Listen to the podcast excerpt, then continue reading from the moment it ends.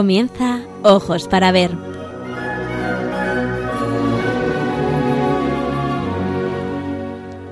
Hoy dirigido por María Ángeles Sobrino.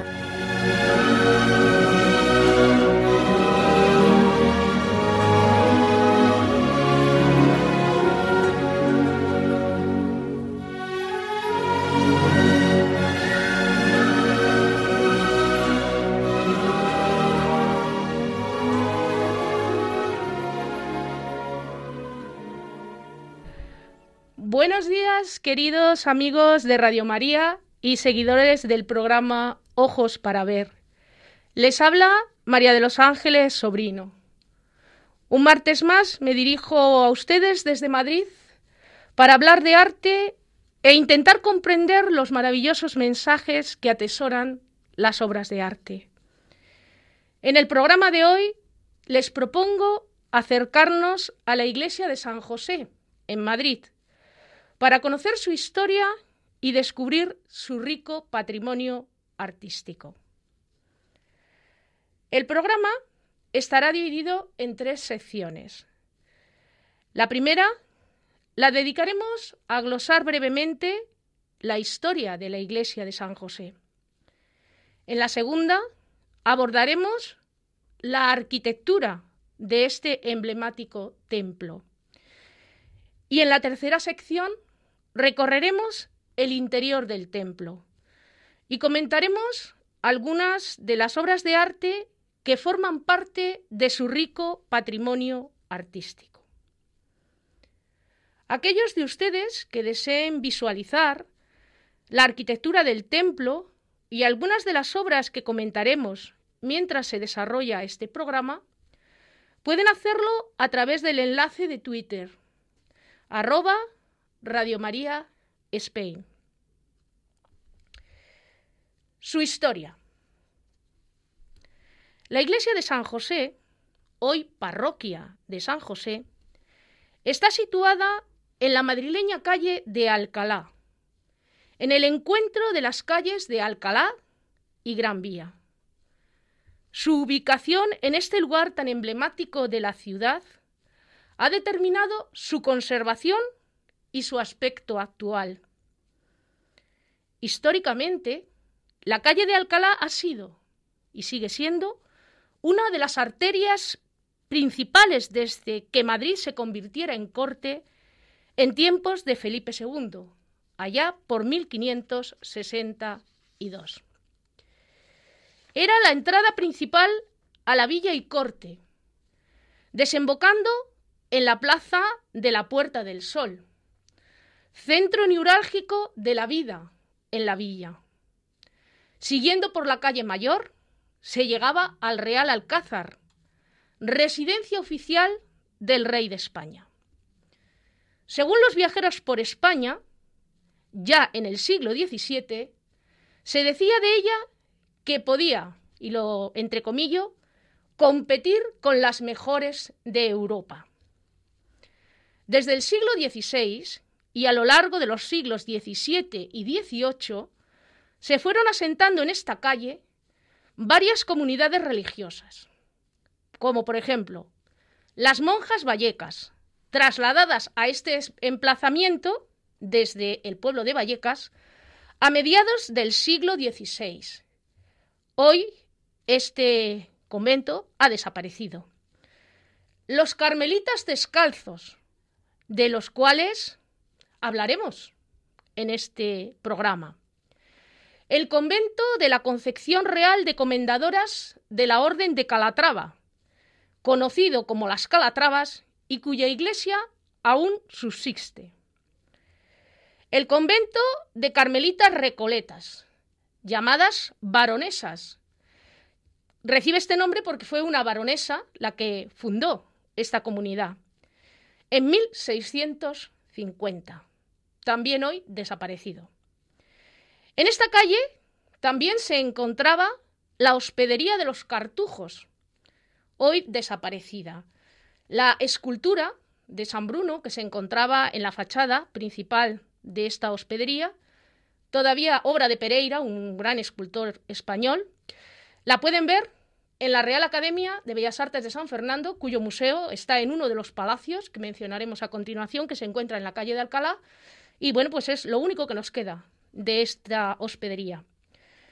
En esta calle también se localizaban numerosos palacios de la nobleza.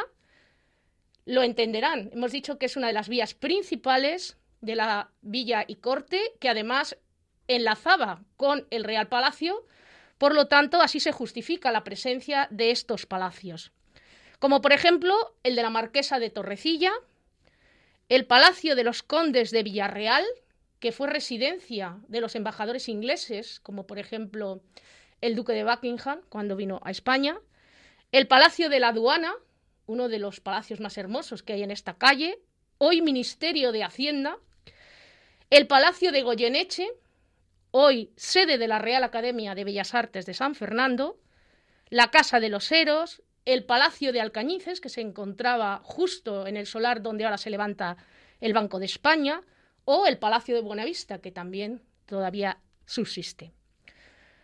Todo lo referenciado anteriormente demuestra la relevancia de la calle en que se encuentra ubicada la iglesia de San José.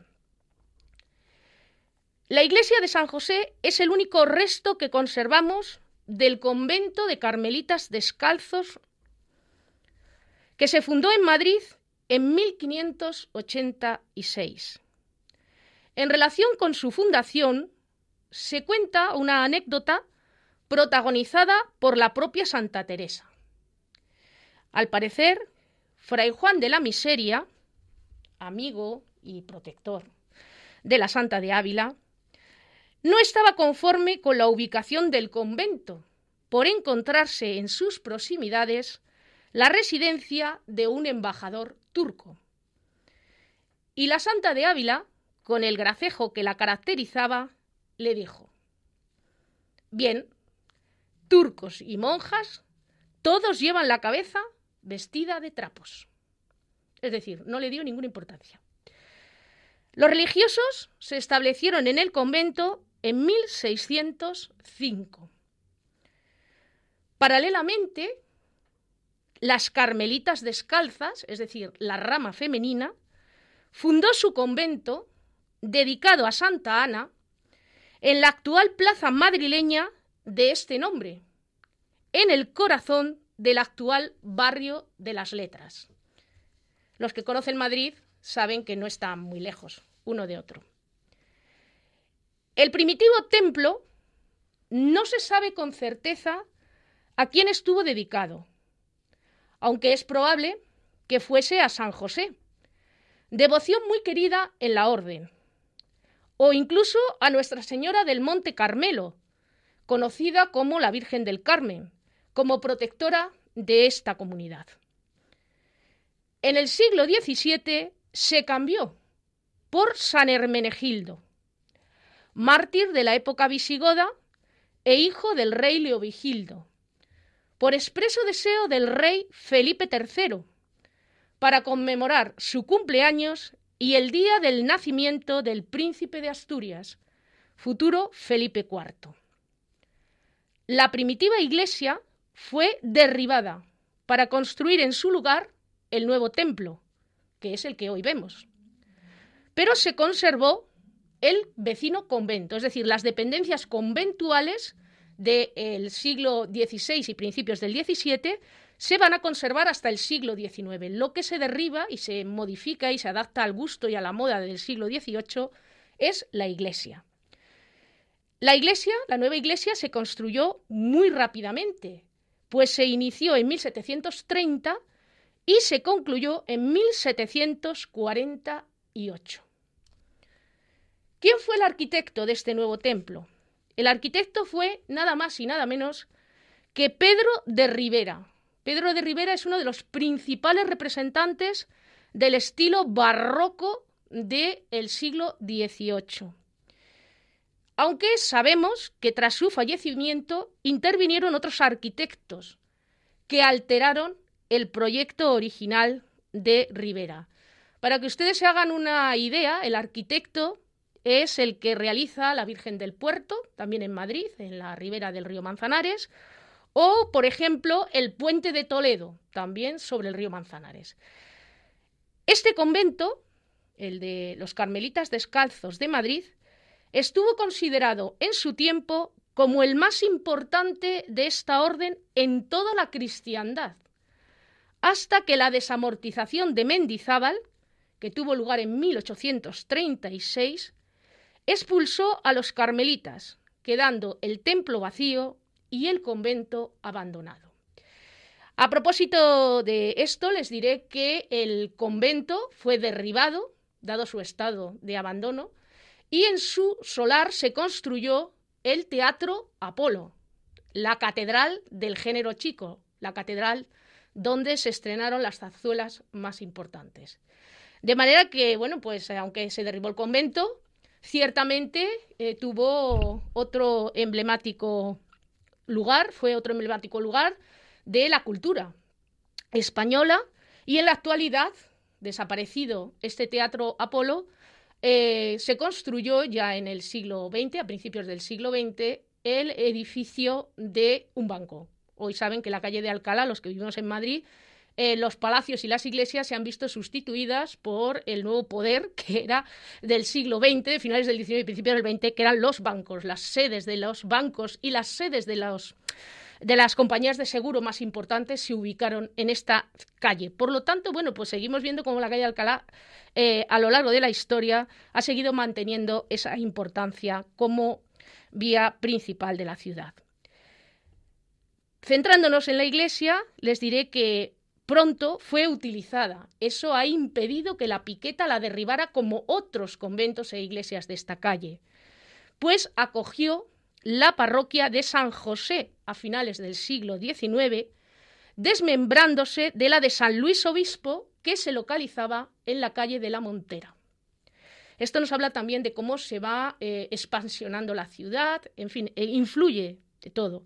Pero para nosotros lo más interesante es que gracias a que se le da un uso y el mismo uso original, es decir, lugar de culto, se ha, mm, ha pervivido a lo largo del tiempo. Sufrió importantes alteraciones, especialmente debido a la construcción de la Gran Vía, afectando sobre todo a la fachada, es decir, la fachada que nosotros vemos ahora es la original, pero modificada. De manera que se agruparon las tres alturas en una sola, de modo que nos resulta un poco extraña esa fachada, porque nos falta ese dinamismo que tiene el movimiento barroco, el arte barroco, pero se debe a esta intervención que tuvo lugar en 1912 y que llevó a efecto Pedro de Moya.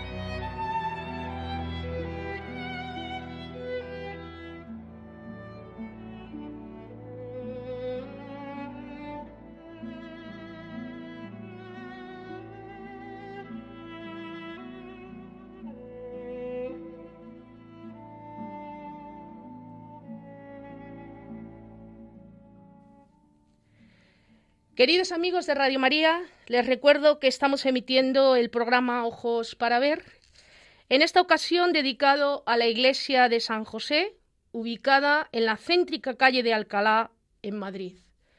Estamos descubriendo su historia y su riqueza artística. Vamos a hablar a continuación de la arquitectura de esta iglesia. Y para ello nos situamos ante la fachada de ladrillo y piedra, típica de la arquitectura barroca madrileña. La iglesia responde en general al modelo de iglesia carmelita, aparentemente sencilla, pero que, bueno, vamos a ver que tiene una riqueza interesante en la fachada. Pedro de Rivera presenta una fachada de las que llamamos de tipo retablo, dividida en tres cuerpos, entrelazados por elementos arquitectónicos y decorativos, que queda desvirtuada en la visión que tenemos actualmente por lo que acabamos de comentar, por esa intervención de unificar, armonizar alturas con los edificios de la nueva calle de la Gran Vía a partir de 1912. En la parte baja de la fachada se encuentran las tres puertas de acceso, con bellas rejas forjadas, obras de Juan Gil realizadas en el siglo XVIII. Rematando la puerta central se encuentra un pequeño óvalo con el escudo del Carmelo. Les recuerdo, es ese escudo en el que vemos un monte, que es el Monte Carmelo, con una cruz, en clara referencia a nuestro Señor. A los pies de esa cruz vemos una estrella que simboliza a María a los pies de la cruz, y a los lados vemos otras dos estrellas que representan a los profetas Elías y Eliseo, que son los que están considerados como los fundadores de esta orden. En el segundo cuerpo, sobre la puerta central, se abre una gran hornacina que acoge una bella estatua de Nuestra Señora del Monte Carmelo, obra de Robert Michel, que la realizó en 1750. ¿Quién es este Robert Michel? Robert Michel es un escultor de origen francés que viene a la corte de Madrid a trabajar para decorar algunas de las estancias del Palacio Real, en concreto, entre ellas el Salón del Trono. Pero también le conocemos porque trabaja en la decoración del Paseo del Prado. De hecho, los leones que tiran de la fuente de Cibeles son obra de su mano. Y aquí le vemos interviniendo en la realización de una obra religiosa. Como verán, todos los eh, artistas, antes o después, intervienen en la creación de iconografías religiosas. ¿Por qué? Porque la Iglesia es el principal cliente de los artistas. Y aunque, como en el caso de Robert Michel, vengan para trabajar para el rey, Finalmente, también son contratados por las comunidades religiosas. Sobre ella vemos un frontón curvo decorado con florones. A los lados se aprecian unas repisas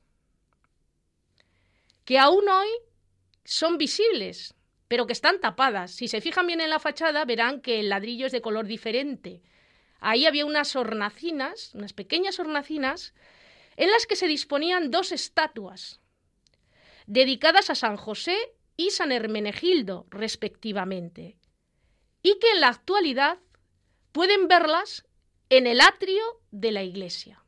Cuando ustedes van a acceder a la iglesia, en el atrio, ahí ven dos esculturas a derecha e izquierda, pues esas dos esculturas son las dos esculturas que originariamente se encontraban flanqueando a Nuestra Señora en la fachada principal. Sobre la hornacina central se abre una ventana por la que penetra la luz que ilumina la nave central. Y por encima vemos una venera o concha. Pasado el atrio, accedemos al interior del templo. Cuando entramos, descubrimos que la planta es de cruz latina, muy, muy amplia y que tiene abundantes altares.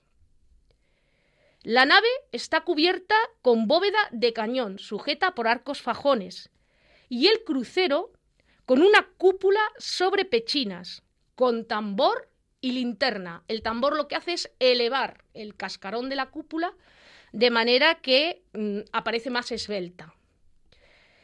En el interior de la iglesia encontramos otra pequeña iglesia.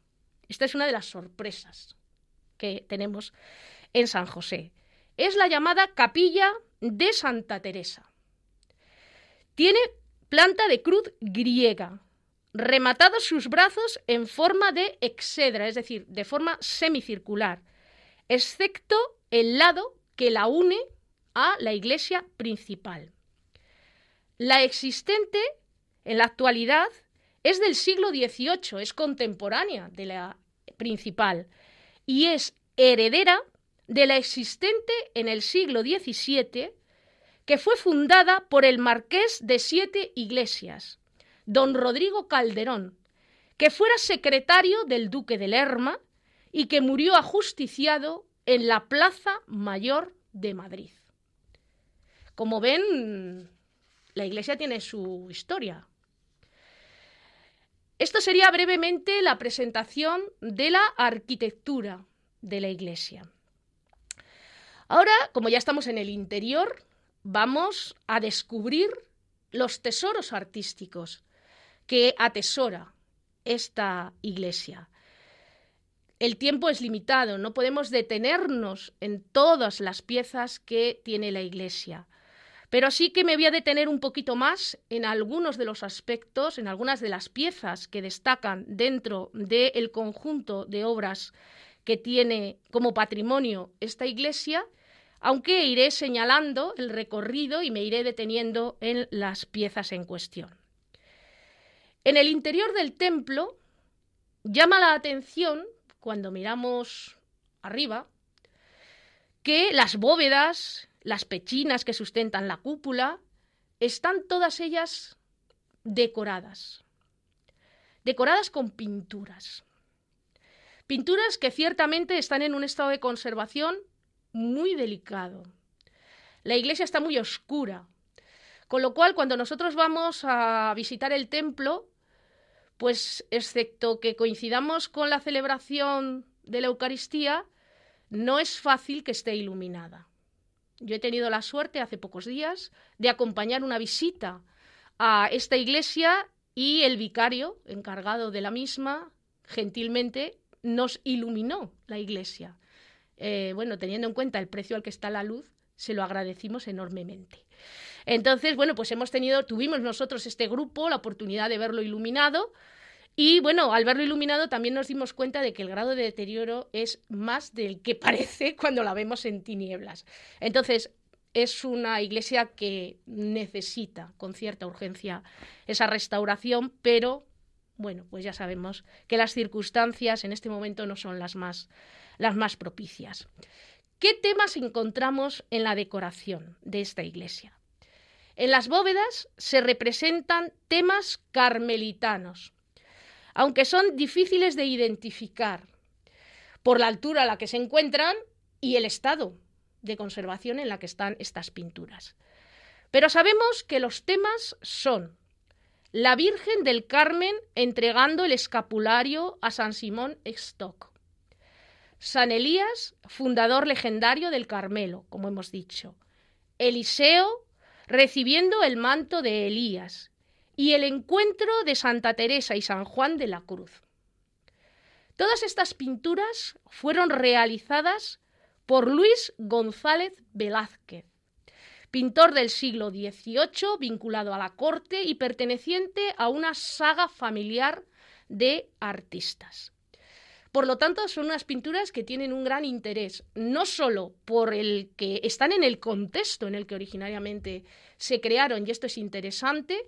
El otro día, cuando realizaba la visita con el grupo, y es un grupo sensibilizado, eh, les comentaba que cuando visitamos una iglesia no podemos pensar que estamos en un museo, aunque la mayoría de la gente cuando entra a la iglesia tiene esa idea.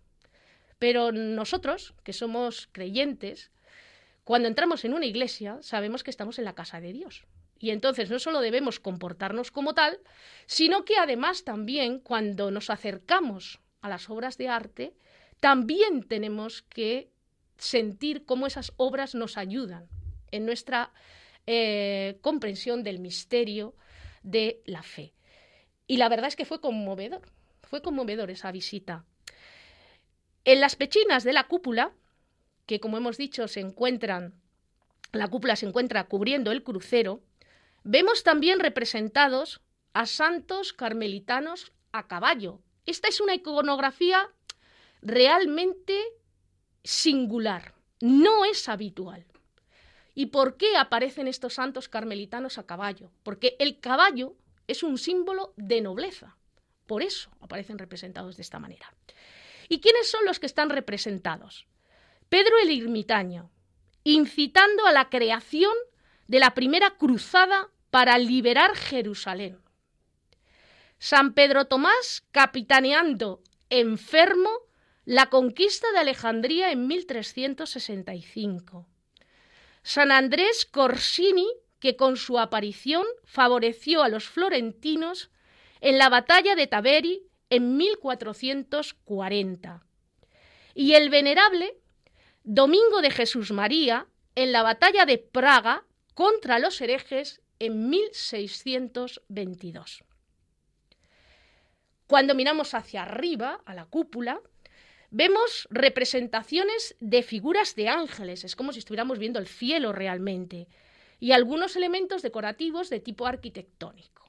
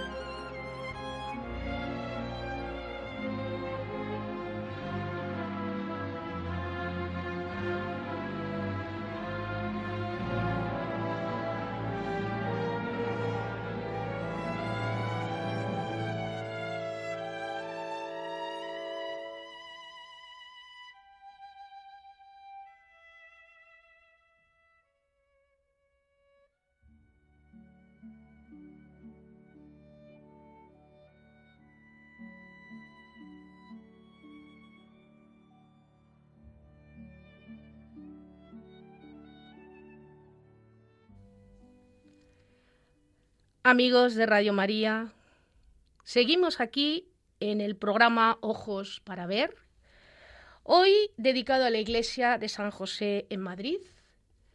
Hemos glosado brevemente la historia de este templo, hemos hablado también de la arquitectura y nos encontramos desgranando sus tesoros artísticos. Habiendo comentado las pinturas que cubren las bóvedas, las pechinas y la cúpula, pasamos a continuación a comentar el retablo mayor que preside el presbiterio. Fue realizado en 1832 y se caracteriza por su sencillez. Consta de unas simples columnas pareadas que sostienen un entablamento. Es de estilo neoclásico. En el centro destaca una extraordinaria escultura de la Virgen del Carmen, obra de Robert Michel. Una Virgen del Carmen que está acompañada por unos ángeles que parecen elevarla en el cielo o sustentarla en el cielo. En la parte superior se encuentra un grupo escultórico que representa la apoteosis de San Hermenegildo, anterior titular del templo, como hemos comentado al hablar de la historia, y que imita un bronce dorado.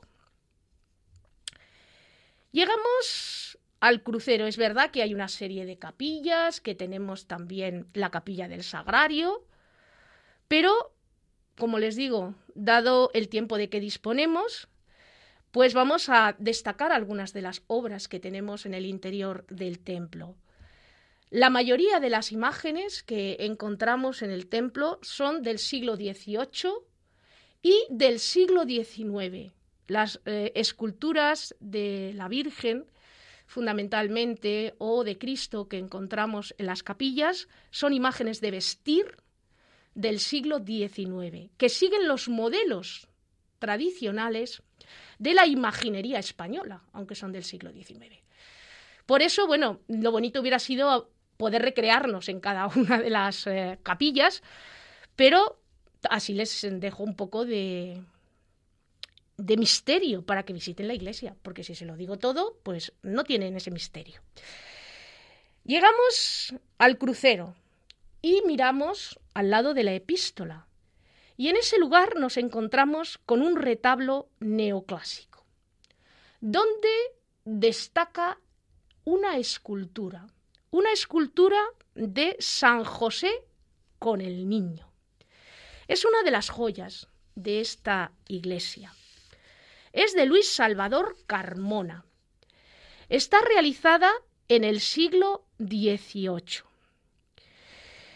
Es una imagen entrañable, y llena de ternura, en la que ambos personajes, José y Jesús niño, parecen establecer un diálogo visual y gestual. Salvador Carmona destaca el papel de San José como padre adoptivo de Jesús. Las esculturas en general de este escultor se caracterizan por mostrar figuras llenas de sentimientos, de ternura y de delicadeza.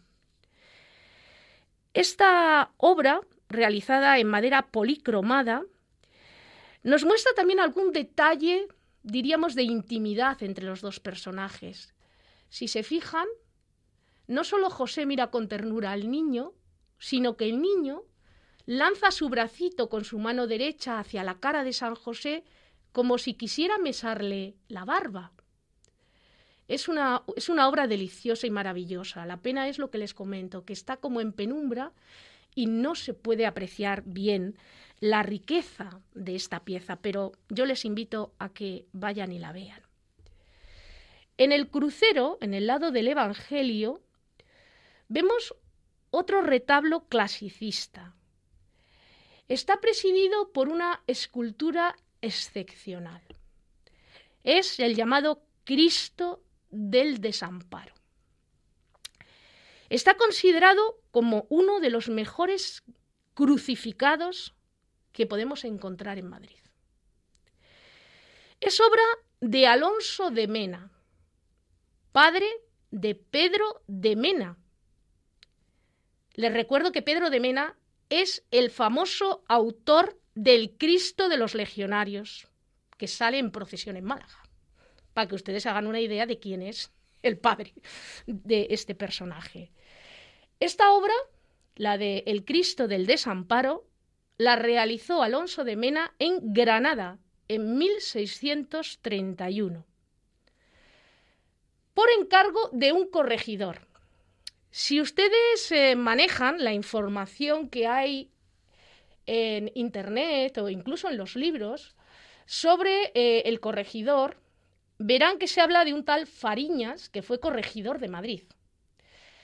Eh, pero en las últimas investigaciones y en concreto en la publicación que la propia parroquia de San José de Madrid ha hecho en 2015, que se titula Esta es nuestra parroquia, que yo les recomiendo, pues eh, hablan de que en realidad el que encargó la obra fue el corregidor de Granada, Freile. ¿Cómo llegó a Madrid?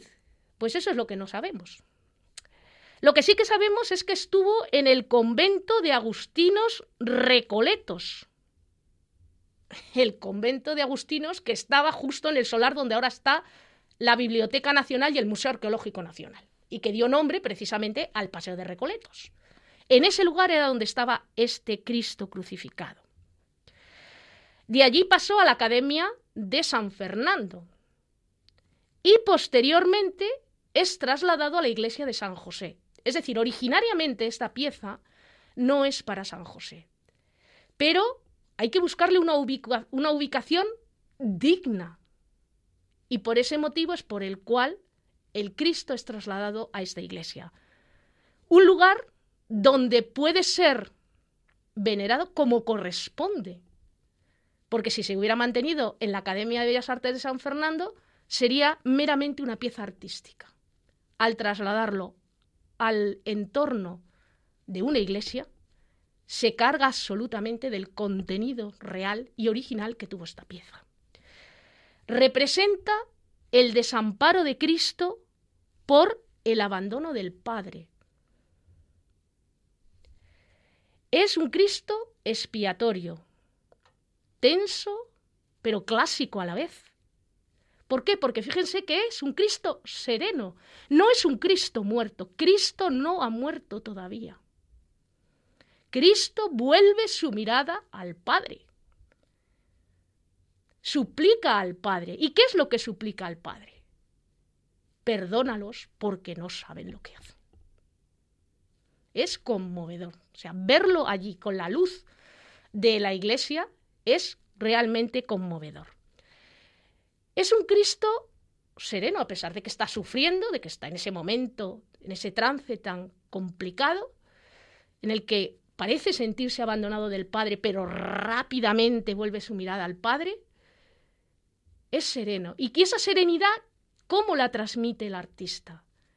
Inspirándose en los Cristos de Pacheco, de Velázquez, el Cristo de cuatro clavos. Por eso los pies están apoyados. No se cruzan, sino que se apoyan. ¿Por qué? Porque es un Cristo de expiación. No es un Cristo de conmoción, de, conmovernos desde el punto de vista de que nos sintamos absolutamente compungidos, sino justamente como es una obra que está pensada para un convento, el sentido es más de contemplación, es decir, es más trascendente. Conmueve a los creyentes, pero no de esa manera tan exacerbada, y sin embargo emociona a los espectadores. Es decir, no es lo mismo mirar el Cristo como creyentes que mirarlo como meros espectadores. La imagen Está realizada en madera de cedro, está sin policromar, excepto la sangre. La sangre que se derrama por las heridas de Cristo es la única policromía que tiene la pieza. ¿Por qué? Pues precisamente para que centremos nuestra atención en lo que significa ese momento para el creyente de entrega absoluta de nuestro Señor para espiar nuestros pecados. El escultor tardó más de dos años en realizarla. Bueno, es curioso, en este caso sabemos más o menos el plazo, el tiempo. Esto no es habitual, saber cuánto tardan los artistas en hacer las obras. Es conocido también como el Cristo de los siete reviernes, por la frecuencia con que se debía de realizar la práctica de los viernes ante esta imagen para obtener las gracias deseadas. Seguiremos con la capilla de Santa Teresa para concluir este programa. Se trata de una iglesia en miniatura dentro de otra iglesia. Es una iglesia profusamente decorada con esculturas y cuadros muy valiosos algunos directamente creados para la propia capilla y otras piezas que proceden, como el Cristo que acabamos de comentar, de otros lugares. La capilla está decorada en toda su extensión. Parece como si el autor tuviera un cierto horror vacui a dejar espacios vacíos y libres. Y a ello contribuye también la acumulación de imágenes que podemos encontrar en el interior de esta, capilla. El programa iconográfico de la capilla está vinculado con el Carmelo. Como hemos dicho, y les recuerdo, la planta es de cruz griega, lo cual, como también hemos comentado, era una novedad dentro de la tipología de las iglesias españolas de la época. Los brazos están rematados con ábsides semicirculares en forma de exedra, menos el cuarto, que es rectangular, para anexionarse al crucero de la iglesia principal. A ambos lados de la puerta de acceso hay dos grandes cuadros que representan a Elías y los profetas de Baal, obra del pintor aragonés Pablo Pernicharo, y Elías llevando al cielo en un carro de llevado, perdón, al cielo en un carro de fuego, tirado por unos caballos de fuego, de Juan Antonio Peña. Son dos pintores muy poco conocidos, eh, las pinturas tienen cierto valor artístico, desde luego no son obras maestras, pero sí que tienen un valor iconográfico extraordinario. Y nos hablan, claro, de la vinculación de San Elías con el Carmelo.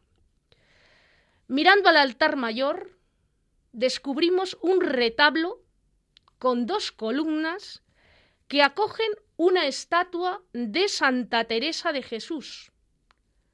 Santa Teresa de Jesús con el libro, con la pluma, mirando hacia arriba, es decir, en el momento en que está recibiendo la inspiración. Obra de Luis Salvador Carmona, es el mismo autor del San José. La iconografía de Santa Teresa sigue el modelo creado en su día por Gregorio Fernández. A los lados del altar hay dos pinturas que representan a Santa Teresa recibiendo la inspiración nuevamente y la transverberación, obra de Pedro Rodríguez de Miranda. A los lados del retablo se encuentran dos tallas barrocas del siglo XVIII, que representan a San Elías blandiendo la espada de fuego y Eliseo, fundadores del Carmelo. El altar mayor está coronado con una gloria con el Espíritu Santo. Tiene una luminosidad este espacio impresionante. La semicorona que soporta la gloria tiene escritos en latín los dos lemas de San Juan de la Cruz y Santa Teresa de Jesús, que traducidos dicen, padecer y ser despreciado por ti, San Juan de la Cruz o padecer o morir. Santa Teresa de Jesús. Sobre el crucero se eleva una hermosa cúpula decorada con motivos arquitectónicos y decoración fingida. Parece que estamos viendo elementos arquitectónicos tridimensionales. En realidad, toda la decoración de la capilla, no solo de la cúpula, es arquitectura fingida, es decir, está pintado. Son lo que se llaman los trampantojos, los engaños al ojo. En las pechinas están representadas algunas mujeres fuertes de la Biblia, como por ejemplo Abigail, Esther, Débora y la reina de Saba, pintadas por Luis González Velázquez en 1753. Es decir, el mismo pintor que realiza los temas carmelitanos que hemos visto en la bóveda de la nave central de la iglesia principal. Del mismo autor son también las cuatro santas carmelitas que se sitúan en los machones de los arcos, enmarcadas con unos marcos muy ricos de tipo rococó. Estas santas son Santa María Magdalena de Pazzi, la beata Ángela Girlani, la beata Francisca de Amboise, y la beata Juana de Toulouse. Y dentro de lo que es eh, la exedra izquierda hay una obra extraordinaria que pasa absolutamente desapercibida, pero que yo les invito a que cuando visiten la iglesia se detengan en ella. Es una estatua de San Eloy. San Eloy, que es el patrón de los plateros. Y es una estatua barroca realizada en madera en el siglo XVIII por nada más y nada menos que Juan Pascual de Mena. Juan Pascual de Mena, para que ustedes le identifiquen, es el autor de La Fuente de Neptuno en el Paseo del Prado. De nuevo nos encontramos con un escultor que igual trabaja el tema clásico mitológico que trabaja el tema religioso. Y desde luego en esta ocasión, al realizar la obra de San Eloy, nos encontramos ante una de sus obras maestras. Esta pieza procede de la iglesia del Salvador, hoy desaparecida, que se encontraba en la calle Mayor, justo en el lugar donde se ubicaban los plateros, son los plateros los que encargan esta pieza de su santo titular y protector para esta iglesia, que se encontraba justo enfrente de donde ahora está el antiguo ayuntamiento. Esta obra es una obra de las más dinámicas del barroco español. Y desde luego tiene una policromía, una expresividad, un movimiento extraordinario. El personaje está siendo elevado, está como en triunfo, está representado en triunfo, en apoteoxis. Y en la exedra de la derecha, en la exedra de la izquierda, nos encontramos, según entramos en la capilla, a San Eloy, y a la derecha nos encontramos una estatua de la Inmaculada Concepción del siglo XVIII, otra pieza que tampoco es originaria de este lugar, pero que desde luego luce de manera extraordinaria en donde se encuentra, y que procede nada más y nada menos que del Colegio Imperial de la Compañía de Jesús en Madrid, que se encuentra en la calle Toledo, que se encontraba, mejor dicho, en la calle Toledo, y bueno, cuya iglesia es precisamente la que fuera la antigua catedral, hoy iglesia de San Isidro, Catedral de San Isidro. Bueno, pues eh, como ven, el patrimonio de esta iglesia es extraordinario.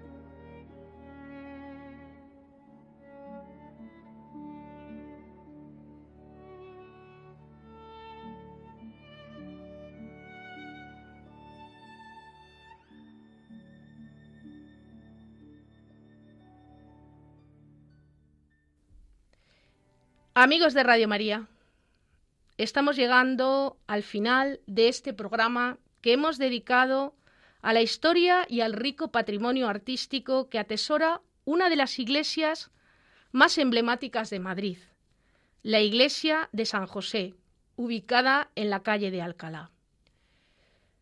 Si desean volver a escuchar este programa, pueden hacerlo a través del podcast de Radio María del programa Ojos para Ver.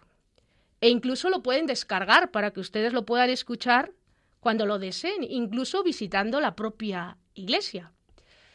Y todos aquellos que deseen pedirlo directamente a la emisora, lo pueden hacer a través del teléfono de atención al oyente 91 8 22 80 10. Les repito, 91 8 22 80 10. La música que ha acompañado esta presentación ha sido Meditación religieuse, Sinfonía de Thais, de Jules Massenet y Luis Galet. En la interpretación de la Filarmónica de Bremen y dirigida por Daniel Harding. Me despido de todos ustedes esperando que el programa haya sido de su agrado e interés y dándoles las gracias por acompañarnos un martes más. Les emplazo para un próximo programa de Ojos para Ver y ahora les invito a que sigan en compañía de la maravillosa programación de Radio María. Les deseo que tengan un feliz día y que Dios les bendiga.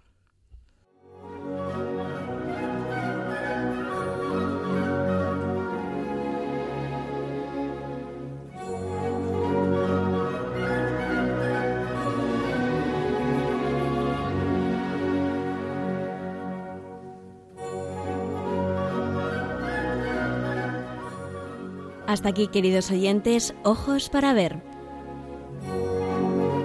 Hoy con la dirección de María Ángeles Sobrino.